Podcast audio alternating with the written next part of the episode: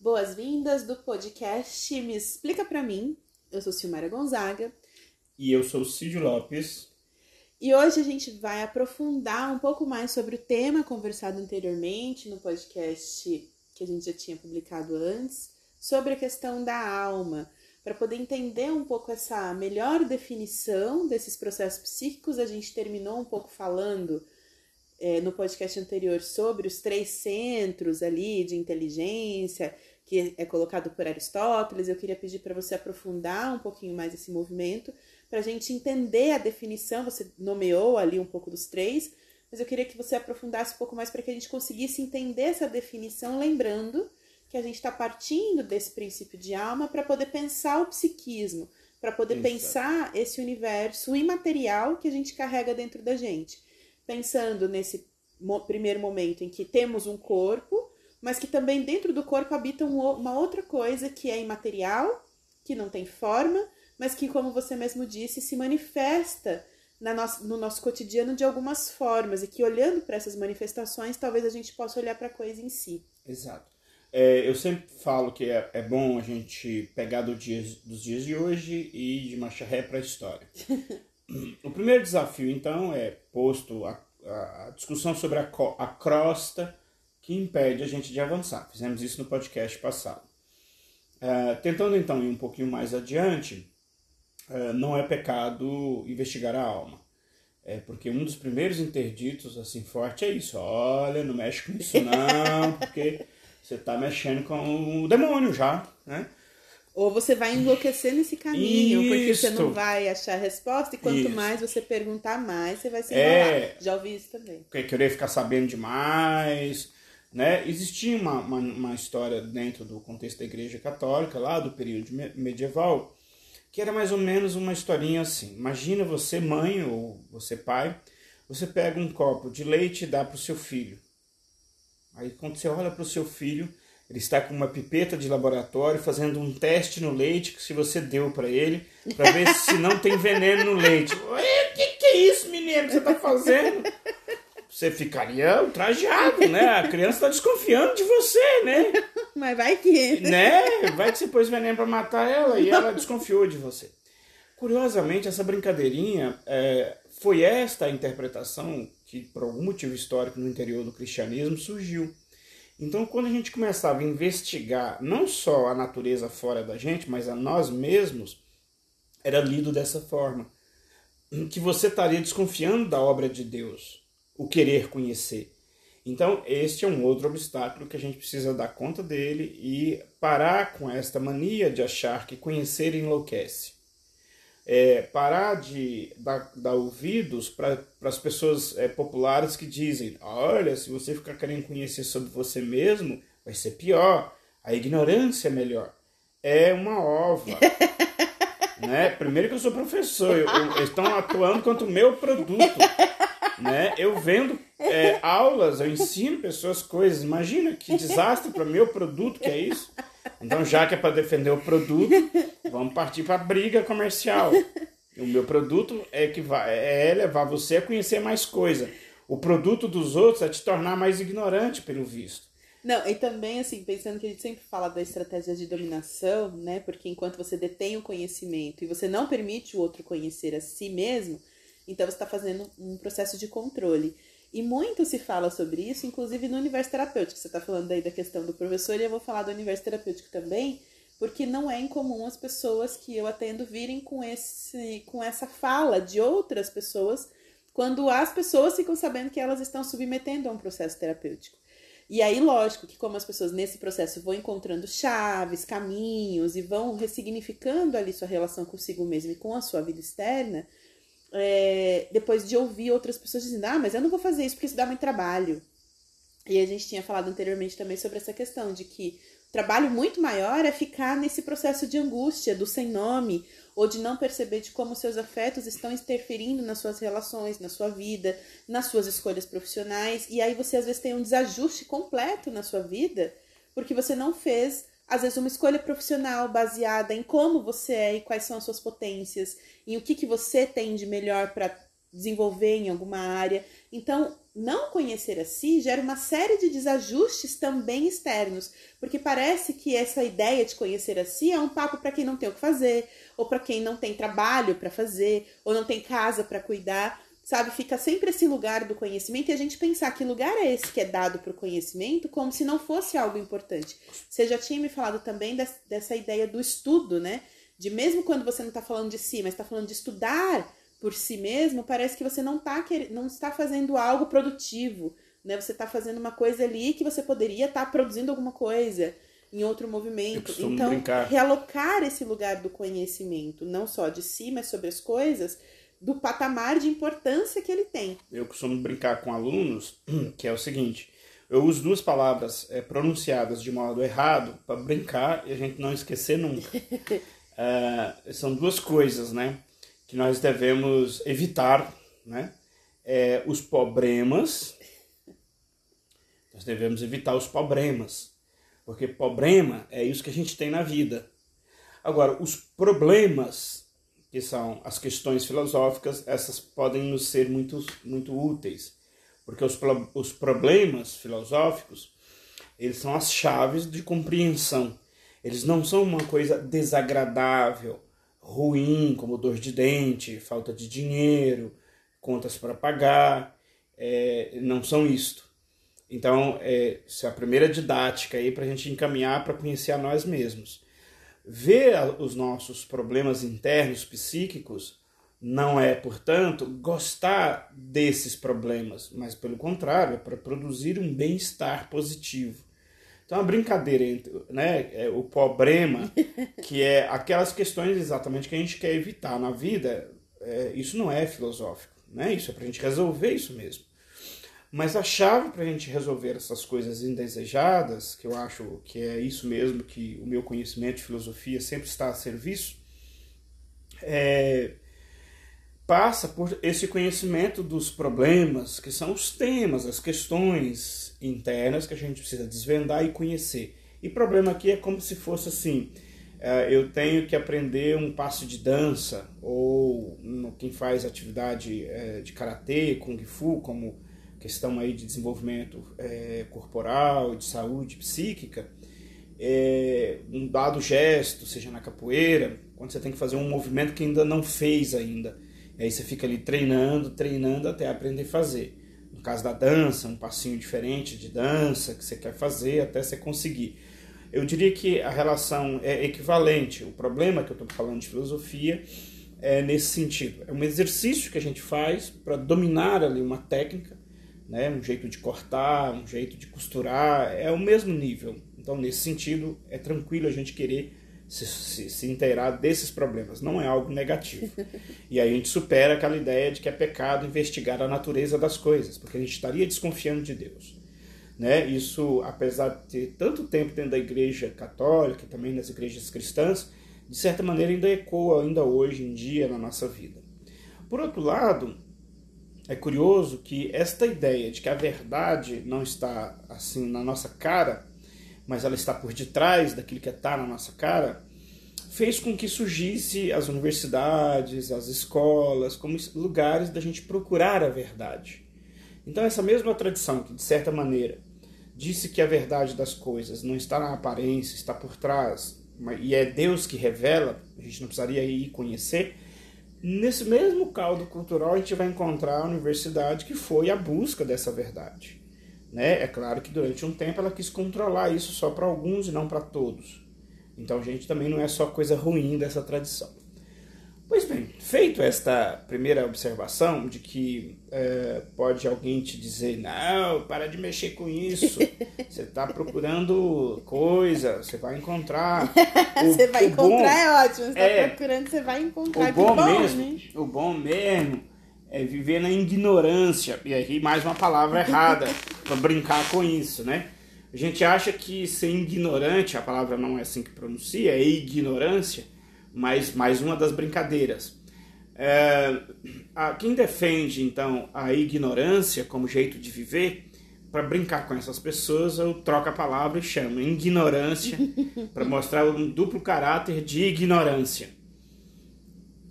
A gente acha que então que a ignorância vai levar a gente para o céu. Não vai. Você vai viver no inferno aqui e provavelmente depois daqui. Uh, e aí eu vou explicando isso, porque que, é, de certa maneira, a inteligência é, também foi criada por Deus e a inteligir e conhecer é válido é, e nos leva também para o céu da mesma forma. Nós temos um problema no Brasil de acesso à escola, de péssima qualidade das escolas, é, e a escola ruim no Brasil não é só a pública, que todo mundo aprendeu a bater nela, chamar ela de genie, etc. É, a escola privada também do Brasil não presta, porque é um conceito que não presta, chamado escola. É, e aí a gente precisa, como educador, reformular isto, porque a educação é algo que liberta. E a grande desconfiança é que a instituição que deveria fazer isso não está fazendo e aí nós temos que reformular a instituição. Então, feito essa Paranauê aqui, né, de explicação, de que vamos junto, não se acanhe, pode ficar tranquilo que não vai ser castigado pelos deuses. Eu remonto uma primeira tentativa assim, mais histórica, que tem fala conosco, uh, do que, que seria a definição da alma. Eu diria que, antes dessa que eu selecionei aqui, Teria ainda uma outra, que seria a chamada mitologia grega. A mitologia grega não é coisa do capeta. né? Os, os, ungidos aí do Senhor, é, pode relaxar um pouco. Não é. São histórias que uma cultura produziu. É, e essas histórias imaginárias que esse povo produziu fala muito do que eles sentiam internamente.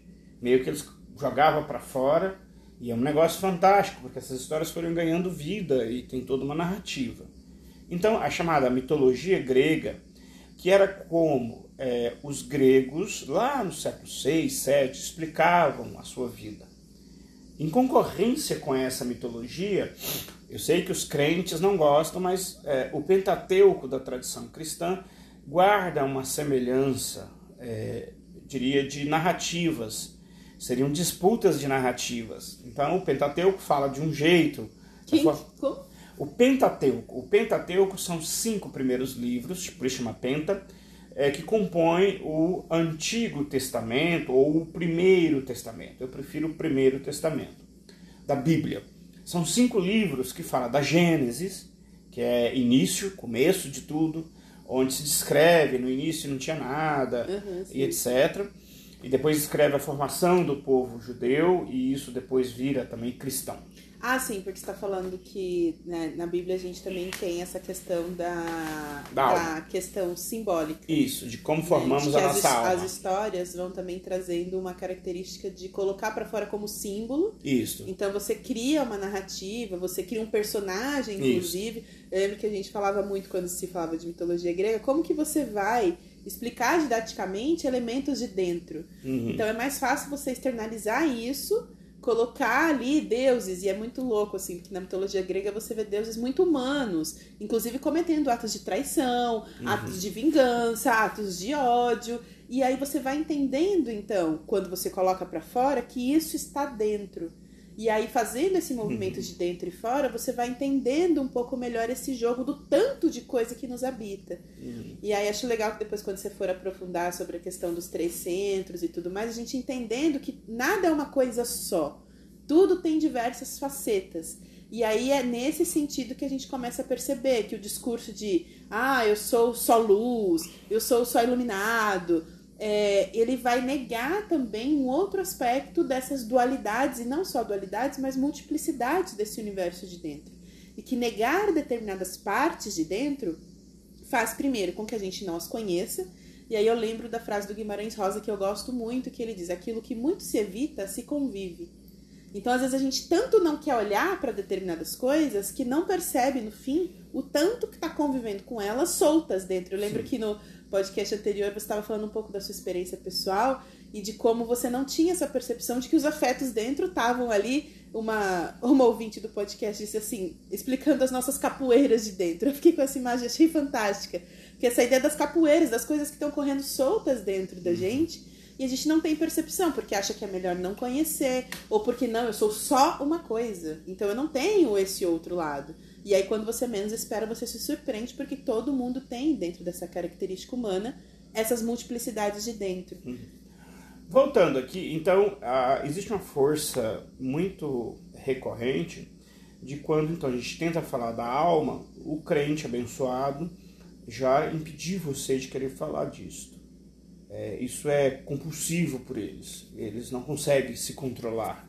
É, porque quando eu começo então falando que vou falar da definição grega, ah, isso é coisa do diabo. Então eles encapeteiam tudo que não é o capeta deles. É, isso é muito forte, porque só o fato de falar de mitologia grega, isso eles vão dizer que é coisa do demônio. Ah, e esse pavor que ronda esta mentalidade, hoje muito difundida no Brasil, é, impede de quando eu chamo a atenção que eu quero falar, por exemplo, de mitologia grega, como também uma narrativa sobre a alma e a psique humana. Porque, por exemplo, na contemporaneidade, nós vamos chegar nisso em algum momento no nosso podcast, nós vamos retomar a mitologia grega, pegando uma historinha do tal do Édipo, para falar como que estrutura o nosso sonho, o nosso psiquismo. E se eu já não tiver criado uma espécie de proteção contra o encapeteamento compulsivo, obsessivo do, do mundo evangélico, eu não consigo é, me permitir é, pensar nisso. Eu fico travado e não avanço, porque eu vou me sentir culpado, vou me sentir mexendo com uma coisa profana, imunda e etc. Do é, do mundo. Então, por isso que parece que eu estou muito repetitivo e incisivo com o fenômeno do, do, do, do, evangelismo e de variações dentro do cristianismo do catolicismo, mas não, porque eu sei muito bem o quanto é extenso e forte esse tipo de um conhecimento que simplifica a nossa condição. E ao simplificar a nossa condição interior, é, torna-nos muito rústico. E sendo muito rústico, nós deixamos escapar uma complexidade que está dentro de nós, que é fundamental para eu ter uma vida psíquica saudável. E, e, é importante junto com isso, até eu quero contribuir dentro dessa reflexão, de que parece algo superficial, principalmente para quem não está dentro desse universo. Não, não está falando comigo, porque eu nem sou evangélico, não estou no meio disso, nem tenho essa linguagem. Mas não é incomum quando a gente recebe a pessoa dentro de um processo terapêutico e ela vem com essas questões desses interditos, dessas limitações. Por quê? Porque também a gente mais para frente vai falar sobre isso, de como a gente vai criando processos de repressão interna que são feitos através dessa cultura, que são feitos através da nossa família, da nossa educação. Então, mesmo uma pessoa que não tem uma vivência dentro de uma doutrina dessa em especial, ela é afetada por esses movimentos externos que também estão postos pela nossa cultura. E aí depois a gente vai conseguir entender que esses elementos externos vêm para dentro da gente e também fazem uma grande bagunça de percepção, de nomeação de pecados, de erros, de coisas que são erradas, e aí depois alimenta o sentimento de culpa, de frustração, e aí até então a gente vai começar a tirar essa poeira de cima né? Essa poeira, que às vezes é uma grande lama, uhum. até chegar no que, que é realmente meu e o que está sendo depositado em cima de mim e me, e me esmagando desses conteúdos externos. Então, essa insistência da gente falar desses discursos predominantes, e a gente tem uma predominância desse discurso religioso aqui na nossa realidade, que impede esse lugar de conhecer a si. E depois a pessoa fica achando que o problema é com ela. Uhum. Até ela entender que foi um discurso que ela acabou assimilando dentro. Uhum. Então é preciso realmente esse trabalho que está fazendo de tirando todas essas Arrancar questões. Arrancar a macega para. Arrancar o quê? A macega. é, é o mato, limpar o mato, né? É, o pessoal vai da roça sabe o que é uma macega. É uma palavra de origem acho, bantu, africana, que faz parte do português brasileiro que é quando você vai fazer um roçado, plantar uma roça de milho. Então você precisa limpar a macega. A macega é todos os outros matos que ah, estão. Tá. É, mas é isso, essa, essa simbologia é muito legal, porque esse processo de semear, e é isso, né, uhum. né, na roça, que a gente tem visto essa questão. Para você semear algo novo, ou para você conseguir um bom produto ali, você precisa ter esse cuidado. Sim. Então isso que a gente está fazendo também é de ir tirando da no frente esses da, empecilhos da, mesmo. Da agricultura, a macega, você tem a ideia de que você vai lá e queima ela, é uma estratégia burra porque a macega, na verdade, são matos diversos que não têm uso para nós, mas eles têm vários nutrientes. E lendo Ana Primavera, que é uma mulher muito importante na área da, da agricultura, da agronomia, com técnicas muito alternativas de cultivo, é, certamente ela vai dizer que você pega a macega e mistura ela na terra, corta tudo, mistura na terra, que aquilo vai virar alimento para a própria terra, e você então planta ali em cima ou transforma aquela macega em adubo para a própria terra e não simplesmente pega e descarta. No nosso caso humano é um pouco isso também. Dizer, essa macega está em nós, também não é tão fácil a gente. Não tem como a gente simplesmente purificar dessa macega. Nós temos é que aprender a transformar ela. E primeiro enxergar, né? E Porque enxergar. A, a, o bloqueio é justamente Exato. esse. Eu não enxergo que tem algo me impedindo uhum. de conhecer. E aí eu passo para a primeira definição que nos interessa sobre alma vem ah, do chamado corpus hipocrático. Ah, Hipócrates é o pai da medicina e ele também é estudado como filósofo. Ah, e quando se estuda para ser padre, estuda Hipócrates também, porque é filósofo, não porque é médico. E esse cara, o Hipócrates, ele tem várias coisas, né? O, o, atualmente, o, o juramento do médico, né, que, que não vai ser um canal de trabalhar por dinheiro apenas, né, isso né, não existe na prática, né, eles são todos dados né, a atender todo mundo, vem do Hipócrates. Ainda é hoje o juramento médico, isso se perdeu num período, mas mais recente isso foi retomado e tal. E aí, esse cara ele faz as primeiras tentativas de definir o que, que é a alma. É importante lembrar dele. Ele tenta dizer que a alma é, seria definida em quatro humores. Ele usa a expressão humores. Seria o sangue, fleuma, bilis amarela e bilis negra. É uma primeira tentativa. Eu não vou entrar muito nessas definições aqui, mas é como se dentro de nós tivesse essas quatro coisas. E aí tem um quadro aqui que eu estou olhando, que ele organiza esses quatro humores em quatro elementos. Ele organiza em torno da água, do ar, do fogo e da terra. Então ele vai associando que a água é úmido e frio. Ela tem a ver com fleuma, fleumático. Ela tem a ver com inverno. Tem a ver o temperamento seria fleumático dessa pessoa, pessoa fria, né? Aquela pessoa úmida, fria, gélida, seria esse fleumático. Uh, e essa pessoa teria disposições às doenças catarrais, ligado ao pulmão. Uh, depois, a do ar. O ar ele pode ser úmido e quente. Tem a ver com sangue, essa umidade. E é, a estação do ano é a primavera. Provavelmente essa pessoa na primavera se sentiria muito bem. Uh, o temperamento sanguíneo vai ter uma série de consequências também em termos de quem é temperamento sanguíneo. E sanguíneo é o fogo, né? Não o ar. Não, Temp... sanguíneo é o ar. É o ar. Disposição às doenças sanguíneas, faz sentido. O fogo seria desses quatro. Estou fazendo um círculo aqui com um relógio. Seria seco e quente. Ele teria aí a questão da bilis amarela e o verão é a sua estação. E teria o temperamento bilioso e tem é, doenças ligadas a bilis. Faz sentido. A terra é seco e frio, bilis negra, o outono é, o, é, a, é a estação do ano e o temperamento melancólico. Disposição às doenças é, diatés, diatésicas.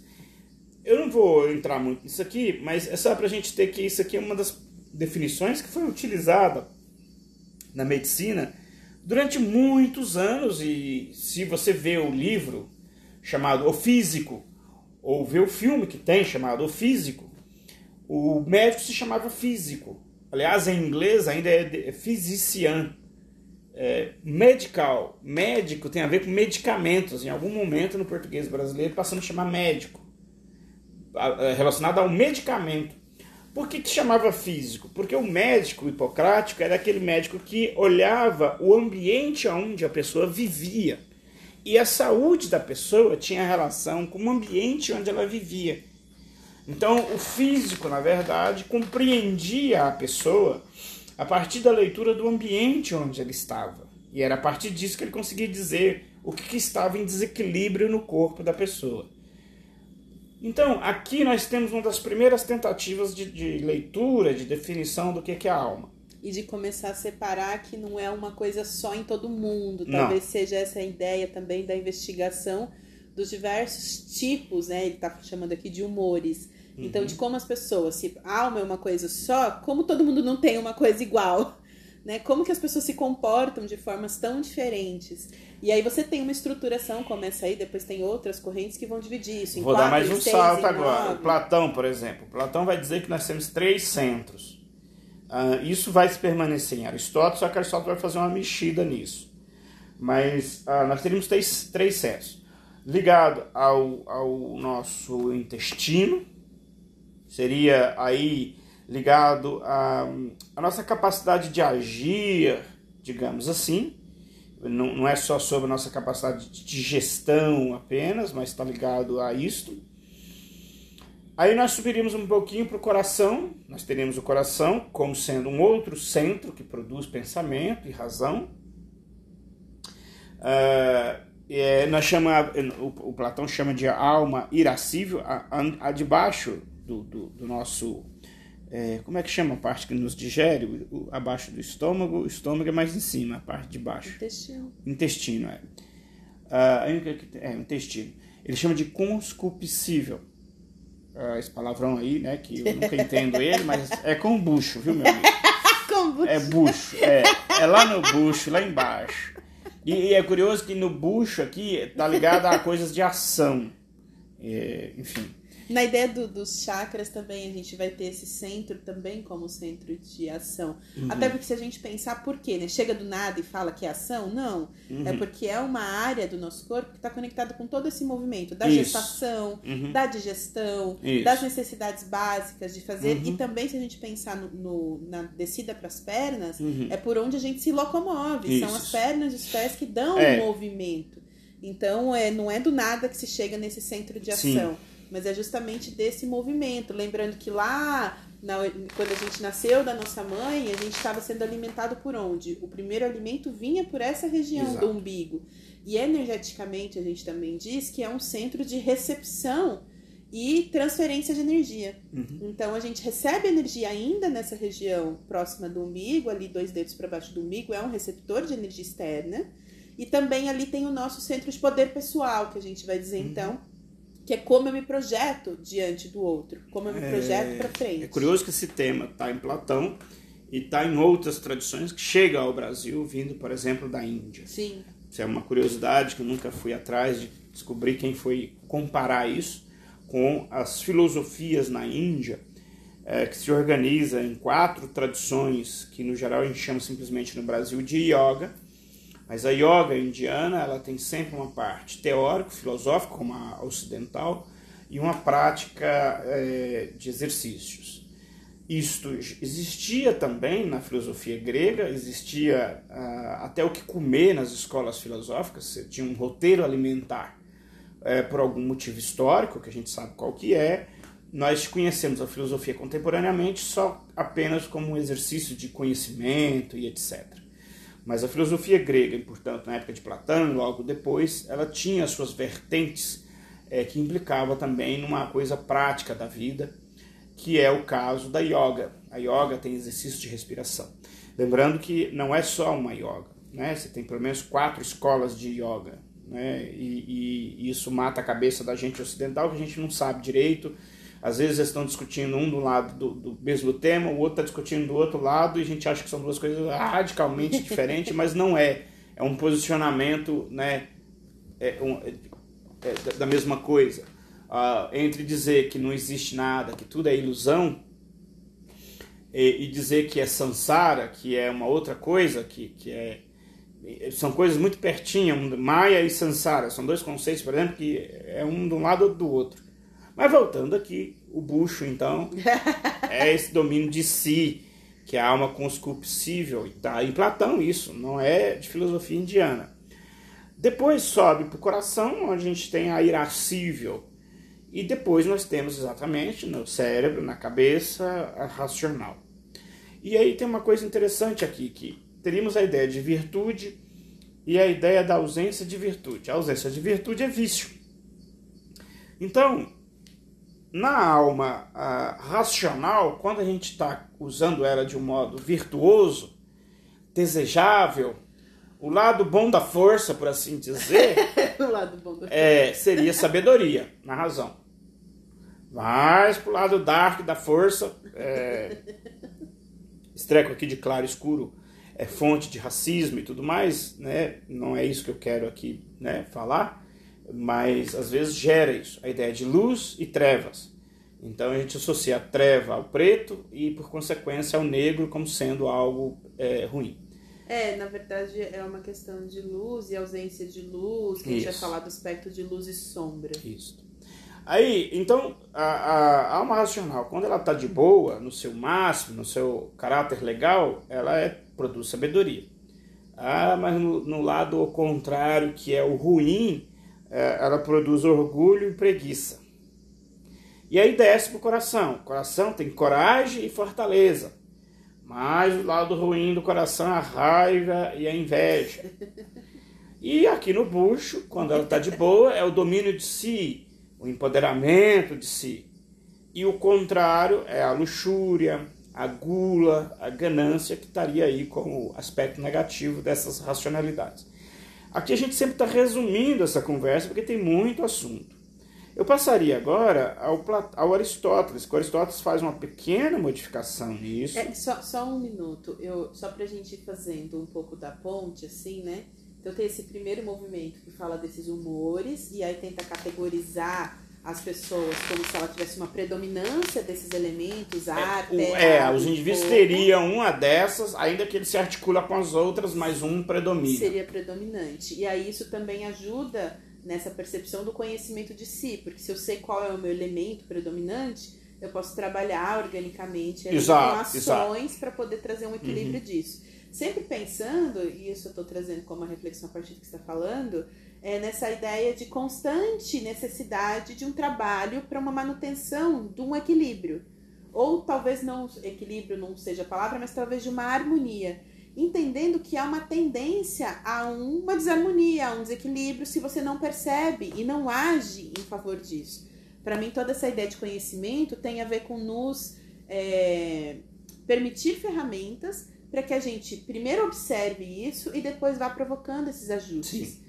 Então, entender, seja no formato dos humores, dos elementos, e uma coisa não destitui a outra. Não é que um vem e acaba, joga fora o que falaram e fala uma nova coisa. Não na ideia da construção do pensamento, sempre você vai colocando mais coisa em cima e isso vai tornando a questão mais complexa. Então, nunca você tira uma coisa. Então, tudo que a gente está falando dos movimentos vai trazendo uma certa forma de você compreender esse jogo que vai evoluindo, na uhum. verdade, né? Que vai agregando conhecimento ao longo do tempo. Sim. E aí, nessa ideia dos três centros, para mim, uma novidade que me é interessante é pensar que, então, além de ter três centros, nos próprios três centros, a gente também tem multiplicidades. Uhum. Então, um determinado tipo de desequilíbrio ou desarmonia vai gerar um determinado tipo de comportamento. Uhum. Então, é preciso entender que quando eu estou agindo no meu lado emocional, por exemplo, que seria esse lado do coração, eu tenho diversos tipos de emoções que me provocam lugares diferentes.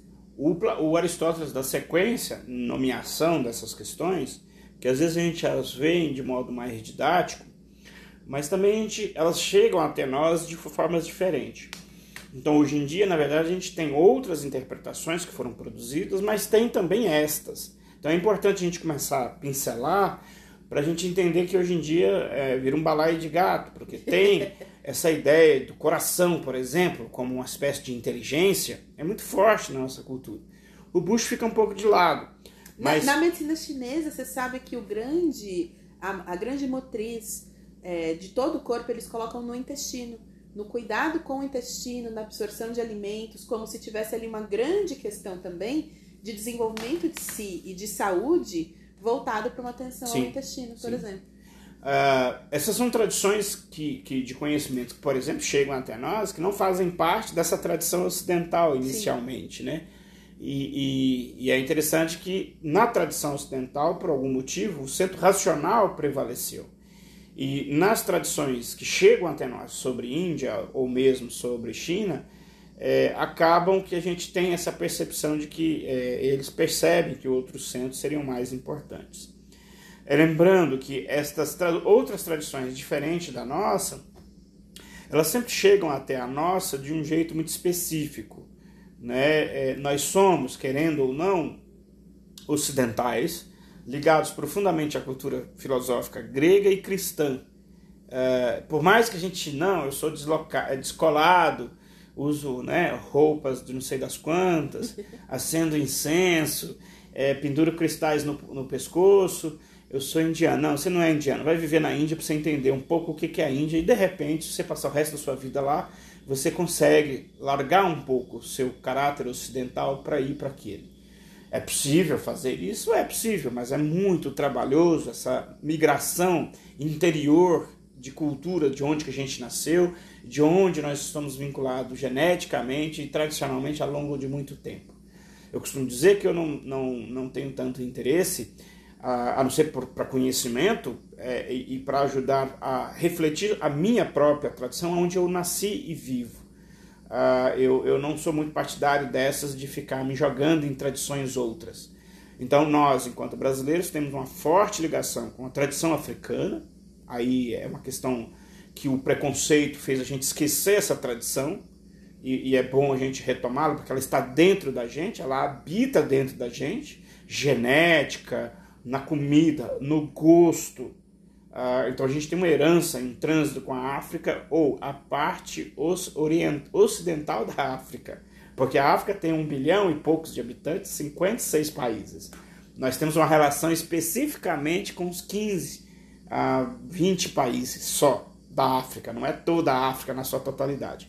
Então, quando eu, eu, eu, eu falo em cursos dessa importância da gente contactar a parte da África, e a indiana é mais um pouco mais distante, é porque existe uma concreticidade dessa nossa pertença à cultura africana e não uma coisa que virou moda e eu viajei de primeira classe, de classe executiva para a Índia é, para curtir uma vibe é, no Nepal, que você vai a partir da Índia para o Nepal.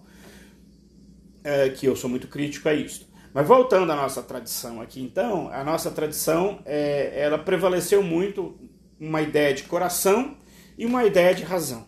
Nós temos as duas jogadas aí, coração e razão, e o Bush ficou meio de fora. Voltando nessa progressão da reflexão sobre a alma, nós temos Aristóteles que dá um arranjo mais complexo que ele vale mais hoje, até do que o próprio Platão. O Aristóteles diz que nós teríamos é, três almas também, mantém a ideia de três, só que ele chama de vegetativa, ele chama de sensitiva e ele chama de intelectiva. Então, a vegetativa preside a reprodução e ao crescimento.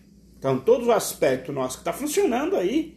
Nós Seria estamos... como se fosse o biológico. Isso, isso, isso. Então, o vegetativo está funcionando. Você acha que você está pensando e sua célula está trabalhando, você está coordenando o trabalho das suas células? Não, elas estão funcionando. Então, é meio que autônomo dentro de nós, o vegetativo, né? Uh, enfim, é, formação dos gases, está tudo aí acontecendo e a gente está pensando em outra coisa, né? O cabelo tá crescendo. Isso, sozinho, exato. Eu isso. É, se ele fala, o cabelo tem que crescer, o cabelo crescendo. Para, cabelo, o cabelo para. Não. né? Você tá fazendo outras coisas e elas estão funcionando. Tem três, pelo menos três aí funcionando. Aí vem o sensitivo. É, é sede da sensação.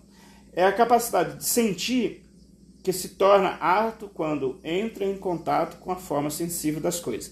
Os sentidos são cinco. Então, é, se um trem passa no meu zóio, eu vejo o trem. Pensando aqui em Minas Gerais, né? Um trem pode ser qualquer trem, né? Um trem que vem voando, que você tem medo, né? Chamado besouro. Ah, é, um trem, né? É, um avião que passa no céu é um trem. Quer dizer, é, eu não controlo assim. Para de ver, a não ser que eu feche o olho. Mas de olho aberto, o trem passando na minha frente, eu vejo o trem. Não tem como eu, eu falar de olho aberto, trem, para. Não para de ver. Não, não para. Quer dizer, é, a gente só para fechando. O ouvido é curioso, né? Porque é uma parte da gente que escuta. e não tem como você parar de escutar. E o ouvido não fecha, né? É, é, é louco isso, né? Você tem que tampar o ouvido, né? é um dos sentidos que, se você não tampar com a mão, ou com aquele negócio lá do, do cara da, do trânsito de São Paulo, porque eu usava muito aquilo, e para dormir, para estudar, e comecei a andar o com aquilo. Auricular. É, protetor auricular. Aquele trem de chá no ouvido, né? E aí, é, então, é, a, a, alma sensitiva em nós, ela sente o frio, né? o calor, que é o, o tato. O tato é o nosso maior sentido, porque a gente sente na mão, mas sente por todo o corpo. Tem até a glândula que controla para a gente não cair no chão, né? Que ajuda a estabilizar o nosso senso de tato, que é a nossa relação do nosso corpo externo com a parte de, é, externa.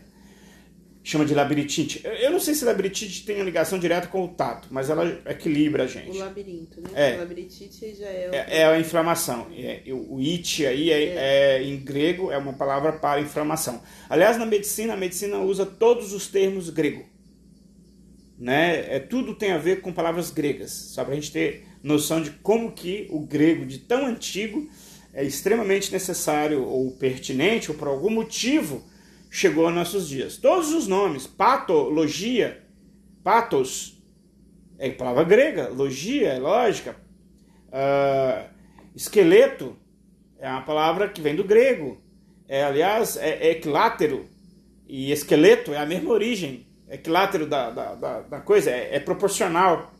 É, equilátero é uma estrutura que tem proporções é, dividida em dois e é proporcional dos dois lados. Ah, eu sei bem dos triângulos equiláteros. Isso, exatamente, exato. É, é, olha que curioso, né? Então, mas os sentidos funcionam, a, tá funcionando. Você tá lá estudando, daí a pouco alguém, né, atrapalha a amizade do seu lado, né? Sobe um odor e o negócio entra no teu nariz e você, quando assusta, já tá com aquilo dentro do nariz sentindo. E assim vai, né? Então, é, é, essa alma sensitiva funciona é, ao arrepio da gente, ela tá tocando o barco. E a intelectiva. Dentro da intelectiva, o Aristóteles faz uma subdivisão. Ele fala de um intelecto passivo e de um intelecto ativo. É claro que o intelecto passivo é o intelecto que recebe as coisas é, é o intelecto do homem e da mulher que tem capacidade e potência de conhecer as formas inteligíveis que estão em potência nas coisas. Uh, lá, lá. Isso a gente vai retomar mais adiante. Mas esse intelecto passivo é como que existe um trem dentro da gente que a gente está lá parado e ele aparece. Passivo é nesse sentido. Uhum. De que eu estou parado, não faço muita coisa, ele pluft, Gostou do efeito? Ele aparece dentro da nossa alma. Por isso que ele é passivo. Ele recebe, né? E nós temos o intelecto ativo, que é o caçador, né? É, é igual as pessoas ficam procurando namorados aí pelo Facebook e, e namoradas, né? É, ele fica ali olhando a vida dos outros, né? Ativo uh, põe em ato as formas inteligíveis que estão em potência nas coisas. Aqui a definição muito forte do Aristóteles, deixaria isso para um outro momento, mas é, é interessante que a gente tem uma parte, então, pensante, que ela tem dois lados, de recepção, mas ela tem um lado também que ela procura, ela vai atrás, ela investiga, né? ela pergunta. Uh, então aqui nós já complicamos a situação. Essa definição do Aristóteles, o Aristóteles é um cara danado. Porque ele muitas das vezes escreve coisa há tanto tempo atrás que a gente fala, caramba, não tem jeito de escapar disso mesmo. Eu tento, tento, tento, inventar um outro jeito, inventar um outro jeito. A gente volta de novo nele. Sabe? A gente tenta inventar uma outra explicação, uma outra historinha, e aí, de um tempo, a gente volta. Não, mas ele tinha razão, danado. E há dois mil anos, todo mundo tentando destituir ele. Todo mundo tentando contar outra história. Não, não rolou. Interessante isso, porque a gente fica se perguntando sempre, né? Por que, que eu, eu preciso ir voltar. Quando eu quero conhecer mesmo uma coisa em profundidade, por que eu preciso voltar tanto? Porque aí você vai vendo que depois, ou as coisas foram distorcidas, ou foram complementadas, mas sempre teve alguém que lá na origem foi e remontou. Então é sempre engraçado que essa sensação. Eu volto sempre em Aristóteles, sempre em Platão, tudo que vai para qualquer lugar tem que voltar nos caras. Então, essa é a proposta também, de voltar, fazer essa jornada de ré, como você diz, para tentar entender como que alguns conceitos depois foram possíveis de ser criados. Exatamente. Partindo dessa primeira investigação. Aristóteles é danado. Você vê que ele hoje é muito possível. Já tentaram dar rasteira nele, né? Tentaram de tudo, mas olha que pertinência, quer dizer, existe dentro de nós um aspecto vegetativo, é, é, quer dizer, o biológico que está funcionando, né? Ah, de modo popular, eu não domino esse assunto, se fala que a cada sete anos nós trocaríamos todas as nossas células do corpo. É, é, isso provavelmente a gente já ouviu por aí, eu não posso falar disso como verdade porque não é meu campo. Mas nós sabemos que nós trocamos as nossas células né? A gente fica muito tempo no escritório trabalhando, em volta cai cabelo, cai pele mesmo, pó de pele vai caindo. Haja dito as teclas do computador por baixo. Isso, aquelas camisas brancas, bonitinhas, que vão encebando, encebando, que tá saindo coisa de dentro de nós, né? E então, a, a ser verificado, eu conheço essa reflexão de uma outra corrente filosófica, uh, que no futuro a gente vai, podemos abordá-la, ligado a uma corrente filosófica chamada antroposofia, que fala que nós temos ciclos na vida de a cada sete anos. A gente vai voltar nesse tema para frente. E aí também a gente teria essa troca to total. Ou seja, existe um aspecto orgânico nosso que está funcionando. A gente come as coisas, ela se transforma em energia. E a energia vai lá alimentar o cérebro que demanda uma energia enorme. Aí tem umas pecinhas que, que vão joga dentro de um picadouro chamado estômago, ele dá um choque químico, pá, que é o, é o processo de enzimas, né?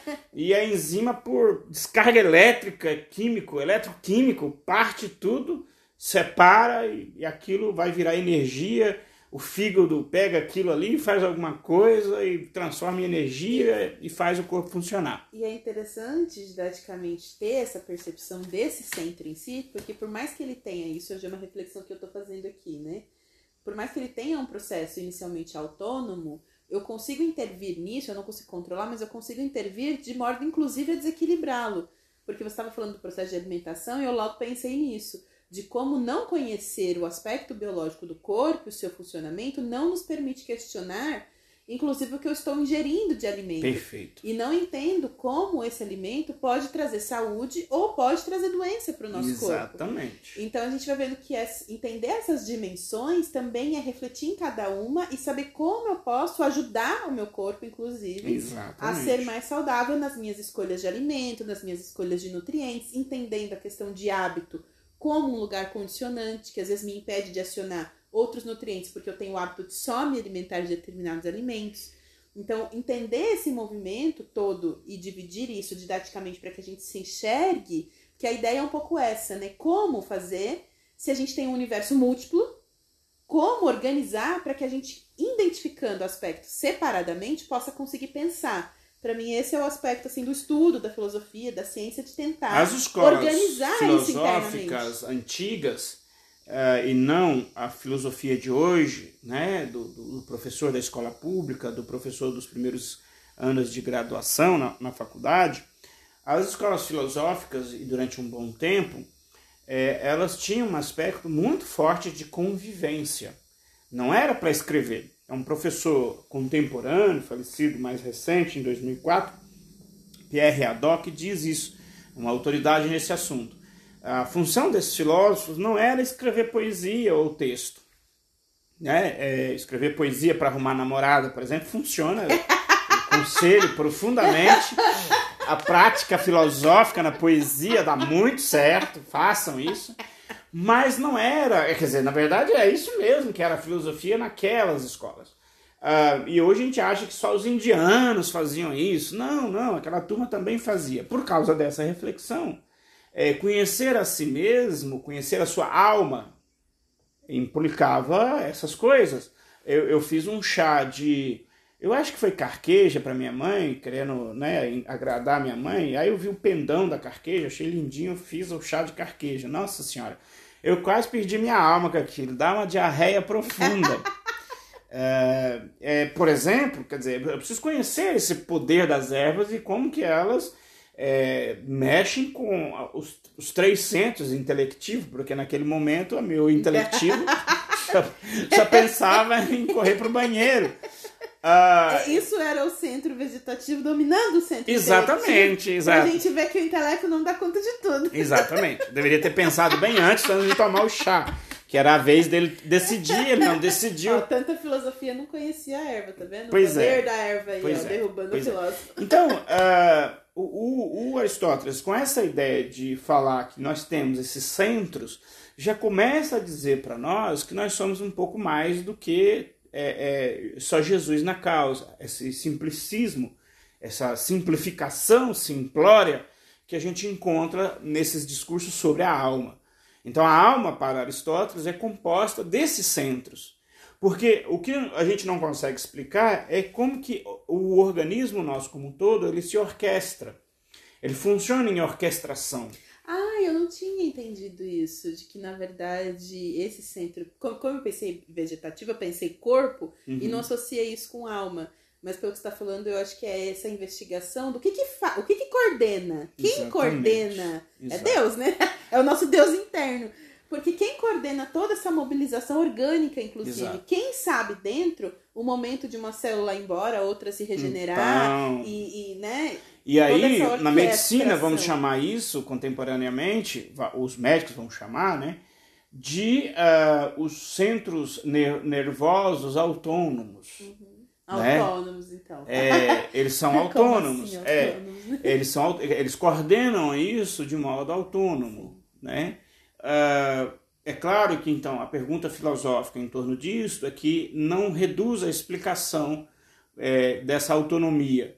Mas se sabe hoje em dia que um transplante de um órgão tem aspectos muito concretos que tem a ver com o órgão, que tem que fazer todo um tratamento e é, e é concretamente verificável, mas existe uma discussão ainda de que é, tem algo ali que falta. E esse algo que falta seria um processo energético que cada órgão compõe-se. E é por isso que às vezes tem o processo de, de não adaptação da, da- do transplante. A medicina avançou muito, porque muitas das partes, você pega um rim e coloca, é, e ele vem com os anticorpos de onde ele estava, os anticorpos do corpo o recusa. Aí tem um tratamento químico, é, é, não é químico, é radioativo, que retira aqueles anticorpos para ele vir sem anticorpos nenhum, porque senão o corpo principal recusa. Quer dizer, a medicina tem avançado em coisas que não, não é do além, é do próprio órgão. É muito bonito isso. Mas, segundo leituras indiretas que a gente tem da medicina, é que não resolve ainda tudo. Então, Aristóteles tem essa é, é capacidade. Como é que o cara pensou isso? Sensitiva. É, como eu disse, a gente não, não, não sendo que a gente tem um problema, nós abrimos o olho e vemos.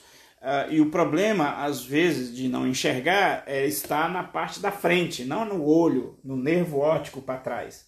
Por isso que ainda é possível retirar, fazer transplante e funciona o olho direitinho. Tem problemas a partir do nervo óptico também. Isso é um outro assunto, né? É, Pessoas que são, não enxergam desde nascença, por exemplo, pode ter esse, esse músculo aí. Mas, é, estando funcionando, ele estaria aí, então, autônomo. Ele teria uma autonomia de funcionamento. E o intelectivo. Ah, nós vamos encaminhando para o final hoje, mas, assim, teria muitas outras definições que nós vamos continuar tratando para frente. No período medieval, por exemplo, é, é claro que eu estou dando saltos e no meio tem mais reflexão. Existe um moço aí chamado Plotino que faz uma estruturação extremamente complexa do que é a alma. E nesses circuitos é, chamados esotéricos, aqueles indivíduos que não querem ir para as igrejas e, e- e- serem né, abençoados aí né, nessa, nessa prática, acabam indo para outras tradições ah, esotéricas, que misturam coisas com os indianos e que tem muita coisa interessante. Eu mesmo já li muita coisa sobre isso. Mas existe um cara chamado Plotino, de, do ano, agora me falha a data dele, mas provavelmente ano século eh, 1 e 2 ah, da nossa época. E esse indivíduo também tem uma explicação muito rica dessa composição interna nossa, do que, que nossa alma seria composta, do que, que ela pode ser feita e tudo mais e chega até nós como Cabala, como São Ciprião, é, é, com esses nomes assim, mas vem dele. E ele pega essas coisas do Platão e do Aristóteles e faz um arranjo muito legal. O, o Platão, com as ideias dele de que a gente falou anteriormente, não fica tão para trás acaba ficando num outro âmbito mais de é, ação ética, moral e etc. O Platão também não é descartado assim, não. A do Aristóteles é muito pertinente, esse tratamento que ele deu, não tem como a gente refutar, mas depois o, Platão é um pouco absorvido nas ideias mais assim morais. E, por exemplo, quando a gente for pensar o que é o afeto de raiva, o que é o afeto de alegria, o Platão vai ser, vai ser legal para a gente retomar essas coisas. Em, em, conclusão, o Platão preconizava que a alma vinha aqui no mundo e dava no pé de volta para um outro mundo, chamado mundo das ideias. A alma, na verdade, o lugar dela é lá. Então, isso é importante também pensar, porque isso terá a ver com o cristianismo. O cristianismo vai absorver isso também. Que a alma vem no corpo e mora no corpo, e depois dá no pé e desconsidera o corpo. Uh, Para Platão, o corpo seria uma prisão, então o corpo causaria certos inconvenientes para nós. O Aristóteles não pensa tanto assim. O Aristóteles procura fazer uma conexão mais interessante com a, a alma e o corpo. Meio que, que, que dizendo o seguinte: olha, nós, enquanto pessoas humanas, nós precisamos do corpo. É da nossa natureza ter corpo e ter alma. O cristianismo vai pegar, ora, a explicação platônica, que não era só do Platão, e vai entender, como, como em Agostinho de Hipona, ou Santo Agostinho para os católicos, que a alma é uma prisão, então a vida é pena mesmo, a vida a gente tem que sofrer mesmo, porque a vida não presta mesmo, a vida aqui no mundo terreno. Porque a vida legal, maior da hora, é a vida do céu. É lá que vai ser a felicidade, etc. E uh, Tomás de Aquino vai dizer que não. Vamos retomar e vai explicar que faz sentido a gente estar aqui nessa. E aqui também pode ser fonte de felicidade. A gente não precisa só se lascar na vida. né? É, e isso depois a gente vai retomar, porque isso tem a ver com definições de alma. Uh, essa ideia de que a gente morre, vai para um lugar, fica esperando numa sala de espera porque vai ter um grande julgamento. E aí a gente vai retomar o corpo de novo. Eu queria sempre pegar outro corpo, caramba, né? Eu queria, durante a minha adolescência, o corpo do Rambo, aquele corpo fortão, né? Não. É, eu não queria propriamente o meu corpo, por que eu tinha que voltar para o mesmo, né? Essa casa, ah, né? Podia ser pior. Né? Então, então, ainda tinha essa ameaça ainda. Não reclama não, pode ser pior. Mas tinha toda essa ideia que a gente vai abordar num próximo podcast sobre, afinal de contas, a alma vem, fica aqui, dá no pé depois. Não, a alma vem e fica aqui porque é da natureza dela mesma, não teria outro caminho. E Deus conhecia essa alma antes? Como é que ele conhecia ela antes? Não, não conhecia. É, contemporaneamente vão dizer que não. É, olha aí a alma, o tema da alma aí, como é que ele vai se desdobrando e vai se transformando numa ampla discussão, né? É, eu, eu, tenho a dizer que quando a gente compreende a alma como vem aqui e volta, é, nós tendemos a desconsiderar e, e, tomar como ruim tudo que é próprio do nosso corpo. Isso é um erro profundo dentro do cristianismo. Sim, porque uma das grandes discussões vai ser também esse movimento de integração entre corpo e a alma não entendendo do corpo só como um atrapalho. Então a gente tem várias Ou como duas coisas, mas sendo uma coisa apenas. Sim, e, e não desconsiderar a questão de corpo, de prazer, de sentidos. Uhum. Então a gente vai ter que vai, vai perceber que inclusive a repressão dos sentidos ou a desconsideração do corpo também gera desequilíbrios dentro do nosso processo da nossa relação com a gente mesmo. Se a gente não integra o corpo nos nossos movimentos, Aí a gente vai ter problemáticas de prazer, problemáticas Entender que eu estou de um lado e que o desejo, por exemplo, sexual está de um outro lado, uh, isso é o primeiro absurdo que as religiões contemporâneas cristãs aqui no Brasil atrapalham profundamente esse processo. E aí a gente vai ver que quando, essa, que quando há essa desconexão com o corpo, isso também é um processo de desequilíbrio. Isso vai gerar um processo de desequilíbrio, não só físico, mas muitas vezes psíquico e emocional. Mas a gente vai deixar isso para aprofundar também. E, e lembrando é que o subjetivismo não é só sexo também. Sim, sim. Tem vários prazeres. Uh, é, ver um, uma moita de abóbora nascendo que eu plantei aqui é um tipo de prazer também. É, depois a gente vai aprofundar, inclusive, nessa temática de prazer, para ampliar um pouco esse sentido e para poder fazer essas pazes aí com alguns lugares que a gente precisa. Um abraço e até o próximo podcast que está acabando aos tempos. até o próximo, que tá uma delícia toda essa conversa. Eu tô apaixonada por esse podcast e aí vamos seguindo.